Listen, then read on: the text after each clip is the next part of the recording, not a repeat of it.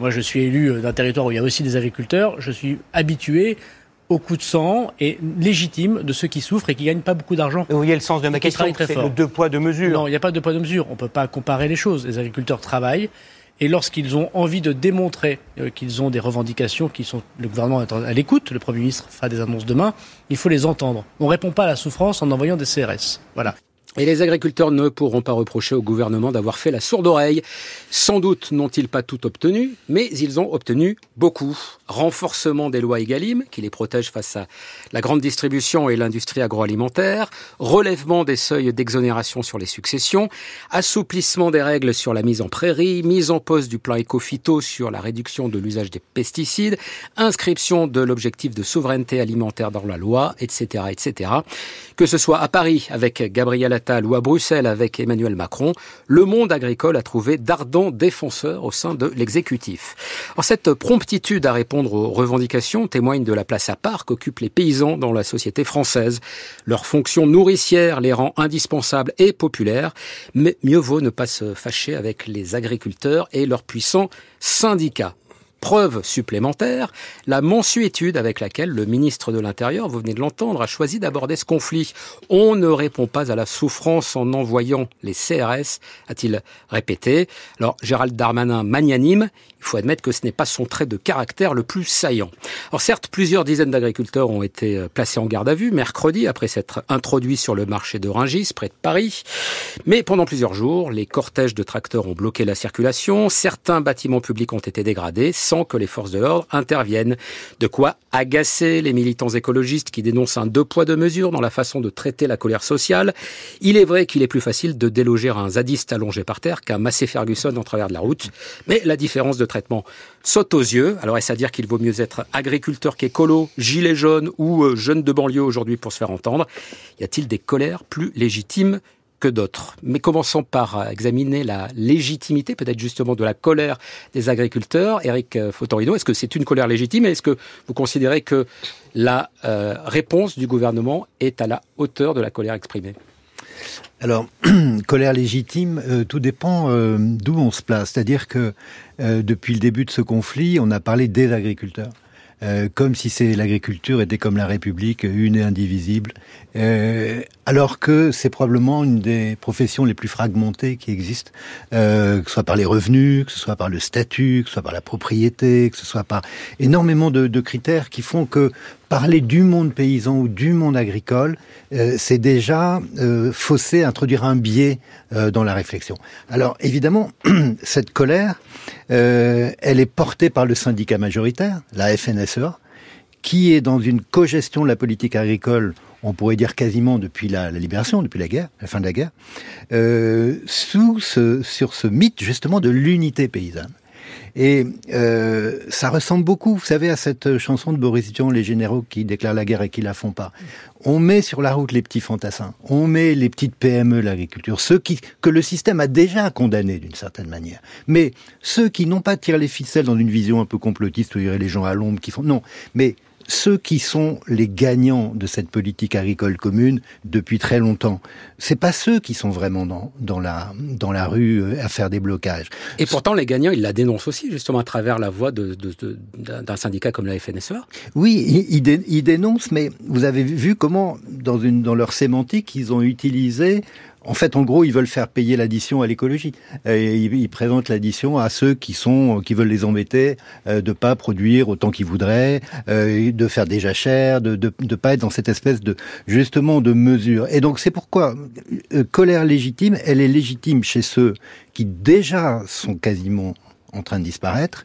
Chez ceux qui ne disparaissent pas, mais qui sont vraiment les 100 quintaux à l'hectare, je ne parle pas des fermes de 1000 vaches, parce qu'il n'y en a pas tant que ça, euh, mais euh, ceux qui font du porc industriel, etc., euh, ceux-là ont toujours été choyés par les pouvoirs publics et, et, par la PAC. Donc c'est là qu'il y a une sorte de, comment dire, de dissonance entre un discours qui se voudrait pour tous et une réalité qui finalement bénéficie à ceux qui sont déjà les plus euh, les mieux lotis et qui va continuer de faire disparaître ceux qui sont en péril. Alors, il faut bien dire hein, que cette colère, ça n'est pas seulement une colère euh, française, c'est une colère aussi qui touche d'autres pays. Je crois savoir que vous étiez à Bruxelles, Sylvie Kaufmann, jeudi pour suivre le Conseil européen, alors qui était consacré à la question euh, ukrainienne, mais vous avez aussi croisé quelques tracteurs dans les environs de la, de la capitale euh, européenne. Qu'est-ce que vous pensez, vous, aussi, de cette légitimité de, de, de cette colère euh, paysanne et de la promptitude aussi du gouvernement français à répondre aux revendications? Parce que finalement, ce mouvement n'a pas duré si longtemps que ça. Oui, euh, alors effectivement, c'est une colère européenne et, et qui, qui et, cette légitimité, elle existe, elle, elle est partout en fait. Hein, et, ce que, la différence peut-être sur le plan de l'ordre public, c'est que à, à, Bruxelles comme à Berlin, euh, les tracteurs étaient dans la ville, dans la capitale, et, et c'est vrai que quand on les voit, on comprend aussi que en termes de maintien de l'ordre, euh, on peut pas euh, gérer au canon à eau ou au gaz lacrymogène euh, une manifestation de ces énormes tracteurs. C'est vraiment, c'est pas tout à fait euh, le modèle que mm. Raymond Depardon a, a fixé sur cette magnifique photo euh, en une du 1. Pour ce qui est de la France, hein, Gérald Darmanin avait dit oui. ligne rouge, on ne va pas à Rungis, on ne rentre pas dans les grandes villes, a fortiori à l'intérieur de Paris. Voilà. Donc, Pour ce qui est des grandes villes, ça a été respecté. À ces, à ces arrestations euh, quand euh, quand euh, les, les, agriculteurs sont, sont, ont pénétré à Rungis, mais en effet, ils sont pas rentrés dans Paris, alors que dans les autres capitales, dans certaines autres capitales européennes, ils étaient là même la nuit. Et puis, sont aussi des, des, des engins qui sont très bruyants, y compris au niveau du klaxon. donc, tout ça est assez spectaculaire. Mais vous parliez tout à l'heure de, de, votre sujet. En fait, c'est les deux poids et deux mesures. Et bien sûr, il y a deux poids et deux mesures. Et y a plusieurs, euh, il y a plusieurs raisons pour ça. Il y a, il y a, il y a les raisons d'ordre public, il y a les raisons aussi de d'organisation de ces manifestations. Contrairement aux gilets jaunes, il y a vraiment euh, des, des sur les, cortèges et les, les manifestations sont organisées entre euh, forces de responsables des forces de, de, l'ordre et organisations syndicales. Ce sont des, des ces, ces, organisations syndicales sont très puissantes et, et, et il y a de vrais interlocuteurs pour les pouvoirs publics. Je crois qu'il y a aussi la peur et ça on la voit partout. Il y a la peur de la réaction euh, violente. Hein. Euh, on, on, a le, le, le, en France en particulier, le gouvernement ne voulait surtout pas laisser ce mouvement dégénérer. Euh, euh, il, y a, il, y a, bien sûr le traumatisme des gilets jaunes qui est très fort. Il faut pas le, il faut pas le sous-estimer. Euh, mais il y a aussi toute cette tradition quand même, notamment dans le monde viticole aussi, euh, de, de, manifestations violentes. donc il y avait cette préoccupation en particulier pour le gouvernement français. Et puis une réaction qu'on observe aussi ailleurs en Europe, c'est une réaction d'empathie du public, une, vraie. Euh, euh, il y a cette, cette idée, et c'est là que ça c'est très différent de, des autres, des, manifestations de, jeunes de banlieue ou de populations défavorisées ou de, ou de gilets jaunes, c'est qu'il y a un vrai sentiment euh, de nostalgie que réveillent ces manifestations d'agriculteurs. Et alors j'ai repensé évidemment, comme beaucoup de monde, je pense parmi nous, là, au livre d'Henri Menras de la fin des paysans qui remonte à très loin, c'est 1967. Hein, C'était son grand livre qui avait fait énormément de, euh, de, de, bruit à l'époque. Et qu'est-ce que disait ce livre? C'était euh, la disparition de la civilisation paysanne au profit d'une nouvelle civilisation euh, technicienne. En fait, c'est ah, c'est ce mouvement qui fait qu'on a remplacé les paysans ont été remplacés par les agriculteurs. Et alors, il avait cette phrase. Il disait c'est le dernier combat de la société industrielle contre le dernier carré de la civilisation traditionnelle. Et c'était en 1967. Une, une, nostalgie aujourd'hui. Et on a toujours ce sentiment, alors que la, la population d'agriculteurs est de plus en plus réduite. Ça représente, je crois, autour de 1,5% ou 2% voilà, de la population active. Et on, et, mais elle prend toujours dans notre imaginaire et dans notre psychologie nationale une place euh, très importante. Et je crois que c'est assez répandu en Europe. Jean-François Colosimo, est-ce que euh, vous partagez d'abord le constat qu'il y aurait un deux poids deux mesures dans la façon de traiter ce mouvement social des agriculteurs par rapport à d'autres mouvements sociaux Et si oui, est-ce que ça serait justifié par la place à part qu'occupent les agriculteurs, poids euh, politique, mais aussi poids euh, historique, comme euh, le rappelait Sylvie Kaufmann Symbolique, bah oui, bien sûr. Euh, je crois que le couplet est connu, mais à paysan, paysage, pays, c'est la même chose sont les paysans, les agriculteurs français, les laboureurs, les éleveurs qui ont façonné la France que nous connaissons, qui ont humanisé la nature, qui ont transformé la nature. Donc c'est un travail essentiel dans toute l'histoire de l'humanité. Vous savez, chez Marx, transformation de la nature rendue culture, culture cultivée d'ailleurs. Vous voyez, dans l'agriculture, il y a culture.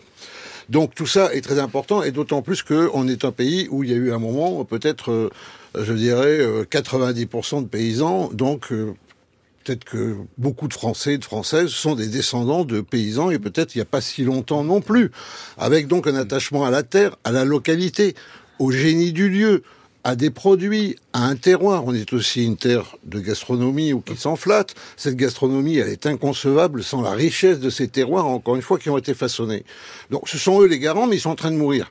Ils meurent même de manière accélérée, puisqu'il y en a un qui se suicide tous les deux jours lequel euh, était isolé, lequel devait faire face à des réglementations de plus en plus délirantes, lequel avait changé quatre fois déjà euh, son euh, produit parce qu'il y avait des recommandations qui lui disaient de changer, d'arrêter de faire du maïs pour faire, je sais pas, de l'olive ou le contraire, n'est-ce pas? Et dans cette solitude, avec un revenu inférieur au SMIG mensuel, ah, je veux dire, eh bien, cette absence d'avenir voilà, donc j'ai envie de vous dire, Jean-François il y a d'autres professions qui souffrent, il y a d'autres professions qui considèrent qu'elles sont mal considérées et euh, auxquelles les, les, pouvoirs publics n'accordent pas autant d'attention. Fort, heureusement, il y a les profs, les soignants. Non, mais fort heureusement, il n'y a pas euh, tant de professions dans lesquelles euh, un membre de la profession euh, se suicide tous les deux jours. Tu vois, c'est quand même pas à ce point.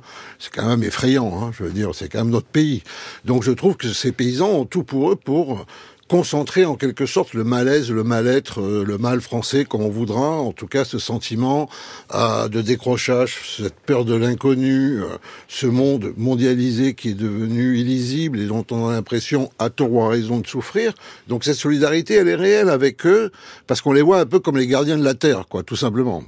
Voilà, ça va pas plus loin. Maintenant, tout de même, euh, euh, je veux dire, il est évident que, là je vais juste faire une remarque, il est évident que, je crois qu'ils sont 400 000 aujourd'hui, il y en a 200 000 qui sont promis à disparaître, de la même manière que dans les années 70, on avait programmé euh, euh, la disparition des ouvriers de la sidérurgie. C'était les derniers à pas le savoir qui faisaient leur grève, mais en fait leur disparition était annoncée, n'est-ce pas? Et le problème qu'on a, c'est que les 200 000 qui vont rester, ce sont pas ceux qui souffrent. Quant à la superpuissance des syndicats, la, la FNSEA, elle est en cogestion avec le ministère de l'Agriculture depuis 30 ans de toutes les crises répétées, parce que c'est ça le dernier point, c'est qu'on a eu un ultime, pas ultime, enfin, récemment, encore un épisode d'un drame qui dure depuis 30 ans, sans résolution et dont on pourrait dire aussi que la FNSEA est en partie responsable si elle est euh, dans cette euh, si elle est dans cette cogestion. Catherine Tricot, euh, les souffrances du monde agricole justifient un traitement à part et est-ce que vous vous reprenez aussi à votre compte l'idée d'un deux poids deux mesures mais qui serait peut-être un peu plus injuste par rapport soit à d'autres mouvements sociaux, soit à d'autres mouvements politiques et je pense en particulier aux écologistes?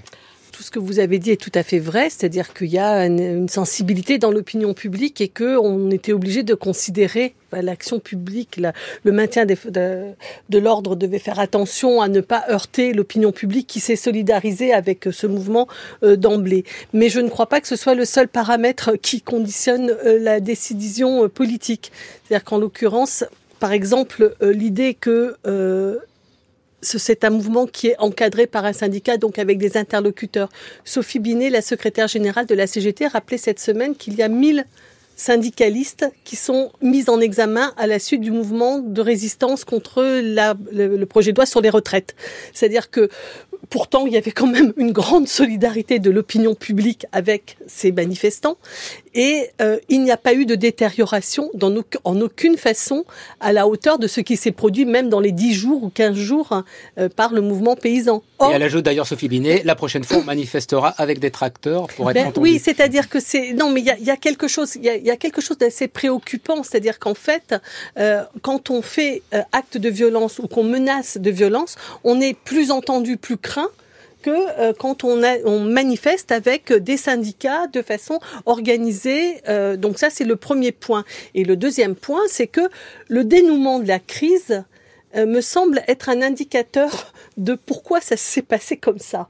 Le fait qu'il y ait eu un compromis qui soit intervenu si rapidement fait qu'il y a eu un accord sur le diagnostic de la crise et cet accord, c'était que au fond, cette crise, c'était la bureaucratie et l'écologie qui en étaient responsables, et pas du tout le problème de l'orientation de la politique agricole qui favorise l'agrobusiness ou qui favorise les grandes entreprises de l'agroalimentaire et euh, la grande distribution. Donc on n'a pas mis ces éléments-là sur le devant de la scène. Ce qu'on a dit, c'est que c'était de la faute aux pesticides parce qu'on pouvait pas assez polluer et que c'est ça qui nous empêchait de produire ou parce qu'on remplissait trop de papier.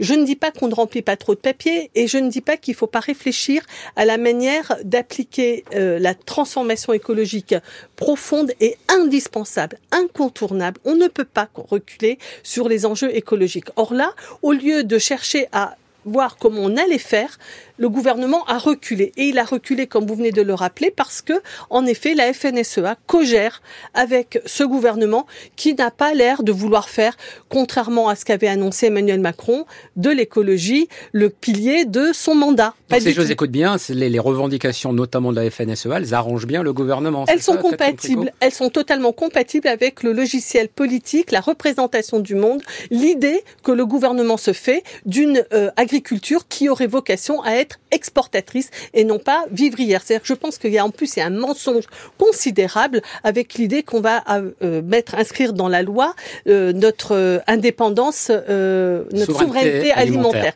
et que alors que dans le même temps ce que l'on selon que l'on favorise c'est l'agriculture d'exportation qui justement remembre, utilise des engrais, etc. Donc là je pense que c'est vraiment du mensonge et par ailleurs c'est en effet compatible avec la vision libérale de, que, que déploie Emmanuel Macron de plus en plus. Alors, Sylvie Kaufmann et ensuite Eric Fotorino.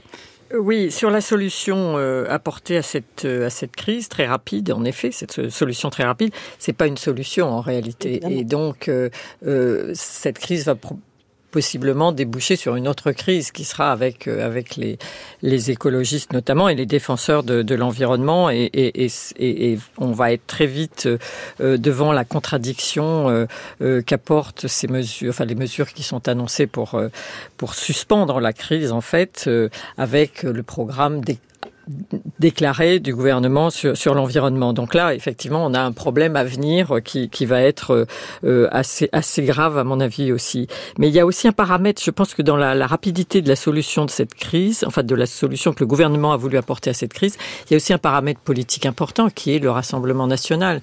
Et, et là, on a bien vu à quelle, à quelle vitesse le RN s'est précipité sur, euh, dès, que, dès le début de cette crise. On a vu euh, Jordan Bardella euh, aller s'acheter une paire de bottes toutes neuves pour aller dans le dans le sud-ouest. euh, le Rassemblement national qui réalise de, des scores importants voilà. au niveau électoral voilà. dans le monde dans le monde rural. Hein. Dans le monde rural et je pense que ça fait aussi partie euh, de, de, de de la situation où on a finalement des forces de l'ordre et des manifestants qui sont euh, euh qui ont probablement des opinions politiques souvent euh, pas totalement opposées quoi. Donc euh, mais je crois que c'est surtout la, la, la, le risque de voir le Rassemblement national profiter de cette crise. Euh, il y a un enregistrement euh, d'un message euh, audio diffusé par téléphone qui a été qu'on qu trouve sur les réseaux sociaux de Marion Maréchal qui a donc enregistré un message radio envoyé probablement à une, liste de, sympathisants possibles ou d'agriculteurs surtout dans les milieux ruraux et, un enregistrement a été mis sur les réseaux sociaux et, c'est vraiment elle va à la pêche elle demande aux électeurs de, profiter de cette crise pour elle et ça se termine par ne lâchez rien nous sommes avec vous. On voit bien à quel point euh, l'extrême droite cherche à profiter de cette crise. Donc je crois que là euh, et avec en, en, en, en toile de fond euh, les attaques contre l'Europe, contre euh, l'État, etc. Donc je crois qu'il y avait aussi ce, ce, cette chose-là qui rentrait en ligne de compte. J'ai regardé euh, pour préparer l'émission des éléments de démographie entre agriculteurs et par exemple une autre profession que j'ai prise presque au hasard, pas tout à fait, c'est celle des profs. Euh, moins de 400 000 euh, agriculteurs, après le dernier recensement de 2020. Les profs sont deux fois plus importants. Euh, Eric Fotorino, euh, on pourrait se dire, bah alors il y a la crise des agriculteurs, il vient d'y avoir une, une, une grève des, euh, des enseignants. Mmh. Euh, le gouvernement pourrait aussi se dire, c'est quand même important le vote des enseignants. Il faut pas non plus euh, se les aliéner parce que c'est oui. important électoralement. Mais on n'a pas l'impression que ça va fonctionner de manière aussi euh, rapide Je pense pas et que aussi ce soit efficace. Le, le même calcul, c'est pareil. Il y a la, le poids ressenti et le poids réel, c'est comme la température. Le poids ressenti du monde paysan en France, il est bien au-delà des 1,5% ou 2% de la population active. On pourrait même dire que si on, on va, euh, on élargit euh, tous ceux qui dépendent de l'agriculture, tous ceux qui, dans leur famille, euh, ont des agriculteurs. On voit beaucoup de, de reprises de- d'exploitation par des, par des jeunes, des femmes notamment. On arrive plus près de 15 à 20% de la population que le strict 1,5% qui serait celui de l'emploi. Ça, c'est la, la première chose. La deuxième, c'est, pour- en écho avec ce que dit euh, Sylvie euh, Kaufmann à l'instant, euh, c'est que on n'est pas encore aux élections européennes, mais elles approchent. Et c'est vrai qu'il y a l'idée que si le, le RN fait un score euh, qui, qui paraît trop, trop important, euh, ça préfigure beaucoup de choses de la suite du, mandat d'Emmanuel Macron. D'ailleurs, il y a une sorte d'illusion d'optique parce que pour le monde agricole, parce que euh, le RN, plutôt pas le RN, les partis d'extrême droite euh, au Parlement européen ont souvent voté des textes que le RN conteste euh, ou fait mine de contester au plan national. Et ça, c'est un jeu très ancien, il n'est pas l'apanage du RN. Euh, des responsables politiques qui, à Bruxelles, votent des mesures qu'ils vont contester après en disant c'est Bruxelles. Mais Bruxelles, ils ont fait partie de la décision de Bruxelles. Euh, donc il y a une sorte de, schizophrénie là.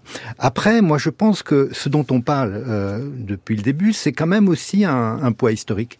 Euh, C'est-à-dire qu'effectivement, il y a eu depuis toujours cette idée, si on prend, on a parlé à juste titre d'Henri Mondras, mais si on prend même les travaux de Fernand Braudel sur l'identité de la France, il consacre un tome entier de ce cette trilogie euh, à la France rurale, au chambardement de la, de la France rurale. Et ce qu'il explique, c'est que en fait, en Europe, il y a un vrai pays agricole, paysan, c'est la France. L'Allemagne est un pays capitalistique industriel, les Pays-Bas sont des, plutôt des pays de commerçants, et qui a une sorte de d'identité, justement, euh, qui est repliée même chez ceux qui, dont les, les paysans de leur famille, peut-être remontent à très très loin. Donc il y a une sorte d'atavisme qui, qui, qui relève un peu de, de l'irrationnel, mais qui, malgré tout, euh, opère encore euh, sur l'attachement à ce monde, et peut-être que les politiques n'osent pas aller jusqu'à les contre comme des gilets jaunes. Jean-François Oui, moi, je voudrais quand même ajouter un peu euh, quelques chiffres. Hein, euh, la filière agricole et agroalimentaire, c'est 14% de... Quand on met l'agroalimentaire avec, c'est 14% de la population active en France. Euh, la France, c'est le premier Ouais. pays producteur d'Europe. C'est le quatrième exportateur agricole dans le monde. Et on, c'est 75 milliards d'euros de- en 2013, c'est les chiffres que j'ai, de, de, de, richesse nationale. Et à cette époque-là, c'est 9 milliards d'excédents dans la balance commerciale. Ouais.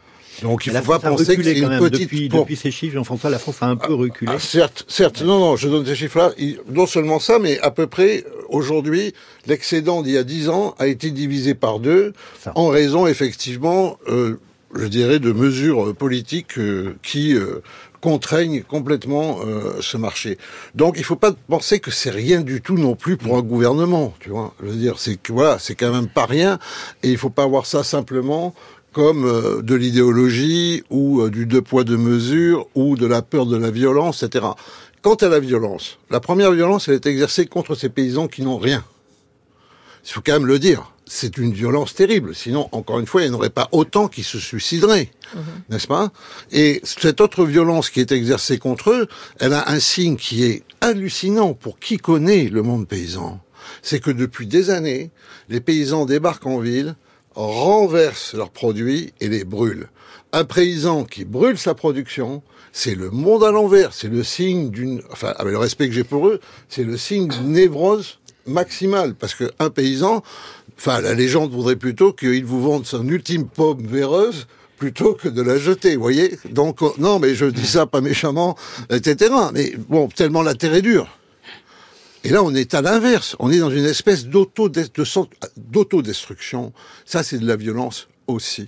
Catherine Tricot Oui, sur les dimensions politiques. Euh, en effet, les agriculteurs représentent moins que les enseignants. Et les enseignants, dans notre imaginaire et dans notre histoire, c'est quand même aussi les piliers de la République. Or, on n'a pas fait grand cas, par exemple, de leurs mouvements et de leurs inquiétudes euh, de jeudi dernier. C'est-à-dire que on fait aussi le choix dans l'histoire et dans la mémoire aujourd'hui de raconter que c'est ça qui nous motive, alors que le, la question enseignante et la question de l'école plus largement euh, structure aussi beaucoup euh, nos sociétés. Euh, le corps enseignant, il y a beaucoup de familles qui ont des enseignants dans leur famille et il y a beaucoup de familles qui ont des enfants qui se préoccupent de l'école. Ça, c'était mon premier point. Pourquoi ce choix différentiel différenciel ah ben parce, Alors, j'allais dire, sur le plan politique, je pense en effet qu'il y a beaucoup moins d'inquiétude sur le vote enseignant, de se dire qu'il va aller voter à l'extrême droite. On pense au, tout le, euh, au moins qu'il s'abstiendra s'il n'est pas très content de, de la politique gouvernementale en la matière, mais on s'inquiète moins de son glissement et peut-être on a même un peu tort parce que Marine Le Pen ne fait pas un si mauvais résultat que ça, mais dans ma mémoire, elle a fait 25% euh, à la dernière élection présidentielle dans le corps enseignant. Donc désespérer les enseignants, ça me paraît pas non plus une très bonne idée. Mais ce que je pense que je voulais dire deux choses, c'était que la première, c'est que ça nous indique aussi que euh, les républicains ne jouent plus du tout leur fonction politique parce que normalement, les, les, paysans votent républicains. Or là, les républicains pas, ne sont pas en mesure, ne sont pas en capacité de, de donner un sens et un débouché politique à leur colère. Ça, c'est la... On est loin de, de Jacques Chirac, hein, qui était le ah, président absolument. des agriculteurs. Et, c'est toute l'histoire aussi euh, de euh, la reconstruction de l'agriculture française après-guerre euh, qui a été portée par les gaullistes. Donc on a déjà on a un indicateur d'un effondrement avec ses conséquences politiques. Et la deuxième chose que je voulais mettre en parallèle, c'est que en effet, je pense qu'il y a une inquiétude du côté du pouvoir de la traduction politique de ce mouvement, mais que dans ce mouvement, comme d'une façon plus générale, et si on écoute le vocabulaire de Gabriel Attal lors de son discours d'investiture, c'est qu'il a choisi d'aller chasser sur ses terres. C'est-à-dire qu'au lieu de dire face à cette colère, euh, il faut essayer de, voir comment on la désamorce et qu'on n'oppose pas les agriculteurs, par exemple, à l'écologie, et comment on recompense, repense, recompose notre politique agricole. On est allé on a abondé dans les propositions qui sont, en effet, comme l'a dit Sylvie Kaufmann, qui ne sont pas de vraies solutions, qui sont des sparadraps. Le problème de la crise agricole, ce ne, sont pas les papiers euh, et ça ne va pas se régler avec euh, la suppression des jachères. Euh, en revanche, là, ce que je trouve, c'est qu'il n'y a aucune résistance idéologique et politique aux idées proposées pour, enfin, oui, proposées par le Front National et toute l'extrême droite en général, Marion Maréchal Le Pen en particulier. Donc juste un mot pour terminer, Eric Fotorino, une résolution de crise qui ne résout peut-être pas grand-chose. C'est-à-dire que c'est Qu'est-ce que la suite? Et la suite, moi, ce qui me, frappe, c'est de voir que le ralentissement, la pause de plan éco-phyto, c'est exactement le message peut-être le, plus négatif envoyé à tous ceux qui vont être les agriculteurs de demain. C'est-à-dire que dans les écoles d'agriculture aujourd'hui, ça fait des années qu'on leur apprend à dire il faut moins épandre, il faut justement une, agriculture plus raisonnée. Plus... Ils disent pas nécessairement plus écologique. Et là, cette pause, je pense qu'elle nous ouvre la porte à ce que ceux qui ont toujours pollué, qui ont toujours produit avec des grandes rentabilités, mais au prix de des nappes phréatiques euh, euh souillées, euh, de, des problèmes d'eau, des fruits, des légumes, etc. Ça va continuer. Et ça, je trouve que c'est une grave responsabilité de la part du gouvernement.